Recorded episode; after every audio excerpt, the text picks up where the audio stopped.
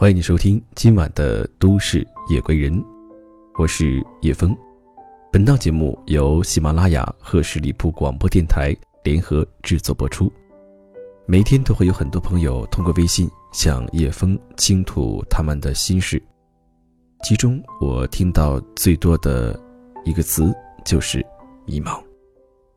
今天，我想在节目当中告诉这些正在。处于迷茫状态的朋友，你不是迷茫，你是自制力不强。如果你有什么心事和烦恼，也可以加入我的个人微信“叶枫”的拼音小写八五八，叶枫八五八。你有没有过这种情况？打开今天决定要看的书，看了两页，拍张照片发了个朋友圈打卡。然后等待着点赞评论，再抽个时间回复评论。等待与渴望被关注的时间一点一点过去，直到该洗漱睡觉了，你才发现那本书一直停留在第二页上。想学英语，看看时间还早，看会儿电视剧吧。这个电视剧怎么拍的？情节都对不上啊，太无聊了，还是玩会游戏吧。游戏玩的差不多了，一看时间，半夜十二点了，算了，还是明天再学吧，反正也不差这一天。减肥中呢，却总是管不住自己的嘴，看到这家店要去尝一尝，看到那个好吃要买回来吃一吃，还不断的安慰自己，减肥不差这一顿。于是我们给自己找了很多的借口，什么拖延症啊。懒癌晚期啊，人生得意须尽欢呐，五花八门，各式各样，这些借口也都说得过去，还附带着勇于自嘲的幽默感。然后呢，然后我们一边会说着：“哎，我也想改变呐，我好迷茫无助，我好惆怅无奈，我也不想这样的，我想做得更好，但就是找不到方向。”再然后，我们仍然在原地。踏步的位置，止步不前。你有没有透过这些表象去看看自己的内在？你为什么做不到？因为你连最起码的自制力都没有。自制力是什么？自制力就是一个人控制自己思想、感情和举止行为的能力。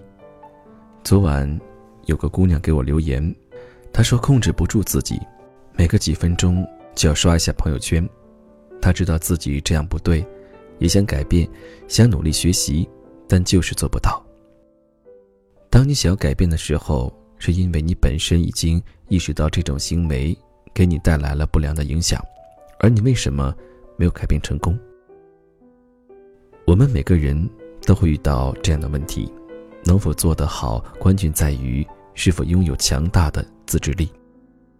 频繁的刷朋友圈。是你的自制力没有达到与你想要的东西抗衡的地步，所以你一再放任自己一遍又一遍的刷，仿佛只有这样才能找到你的存在感和充实感。什么迷茫不知道路在何方，都是自制力不能发挥其作用时，我们给自己找的借口。你是学生，就要努力学习，考出好成绩；你是员工，就得全力以赴。做出好业绩，迷茫不过是懒惰的出口。你没有坚持过，就说自己没办法，那是对自己的贬低。所以你要强制性的让自己改变，把花在朋友圈的注意力转移到自己有兴趣的事情上，然后循环渐进，再去学习自己专业方面的知识。自制力太差是一种什么样的体验？我上个周末用了一整天的时间来收拾屋子，理论上就算大扫除也用不了一整天，而实际上我确实花了一整天的时间，浪费在做家务这件并没有让我获得快乐的事情上。先收拾卧室，把床单被罩都换下来，换着换着觉得房间好安静，还是有点声音的好，打开电脑音箱，原来播放列表里的歌都听腻了。于是又到曲库里搜索一首一首的试听，半个多小时过去了，终于找到几首差不多的，才想起来还要干活。好，继续。现在要收拾玩具了，该洗的放到盆子里，其他的归置到相应的箱子里。咦，好久没玩这副象棋了，练练手吧。叫上秦先生杀一盘，输了。转身看到玩具仍然是散落一地。卧室终于收拾的差不多了，转战客厅，有点无聊，一边看电视一边收拾吧。《琅琊榜》看过了，《芈月传》不想看，国土安全的盯着字幕才能看懂，不适合此时。推理费脑子的也不行，因为擦桌子、拖地不能时刻对着电脑，情节跟不上不过瘾。找了将近一个小时，最后确认看《小江湖》。好了，客厅也收拾的差不多了，现在就剩下厨房的卫生和卫生间要洗的衣服了。想看看冰箱里有什么需要处理的，结果被酸奶吸引了，拿出两杯来喝掉。再找找还有什么吃的也吃掉。当我洗完衣服彻底解脱的时候，天都已经黑了。其实我本来可以两个小时就完成的事情。我用了一天外加没吃午饭的时间，我完全可以先做完家务，再吃点东西，再看看有什么感兴趣的事情，或者看看书，或者研究研究象棋，而不是一会儿做这一会做那。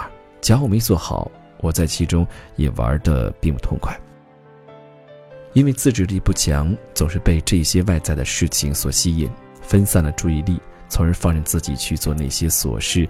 分神劳力，不能专注的去完成我们想要做的事情，导致了时间的浪费，精力的消耗。我们应该如何提高自己的自制力呢？首先，你要找到你有兴趣的事情。俗话说，兴趣是最好的老师，兴趣所在便是动力所在，这有助于集中注意力的培养。其次，要找到一个你想要前进的方向和目标。毫无章法的规划，有可能会把你带到偏离的轨道上。所以，你要想明白你想在哪方面有所发展和深造，选对了方向，事半功倍。再者，你要强制性的让自己去坚持。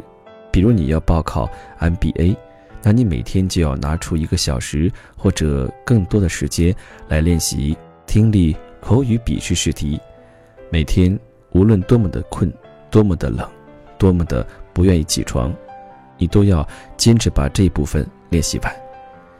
在这坚持的过程，就是你自制力不断增强的过程。一个人的文化素养、生活涵养，跟他的自制力是息息相关的。我见过很多优秀的人，他们不怎么刷朋友圈，他们宽容大度，不为小事斤斤计较。很能够控制自己对他人的脾气和度量，因为他们深知小事和冲动不会给他们带来任何有益之处，还有更重要的事情要做。文化素养从另一个方面来说，它代表了我们内心的层次，层次越高，人生观和价值观更为高尚。他能够看到常人所不能理解的那一面，并坚持自我完善和控制。提高知识和素养与提高自制力相辅相成。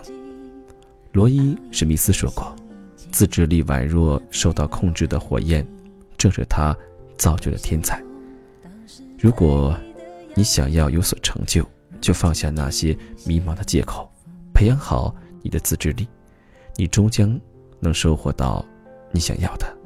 看电视，默默按下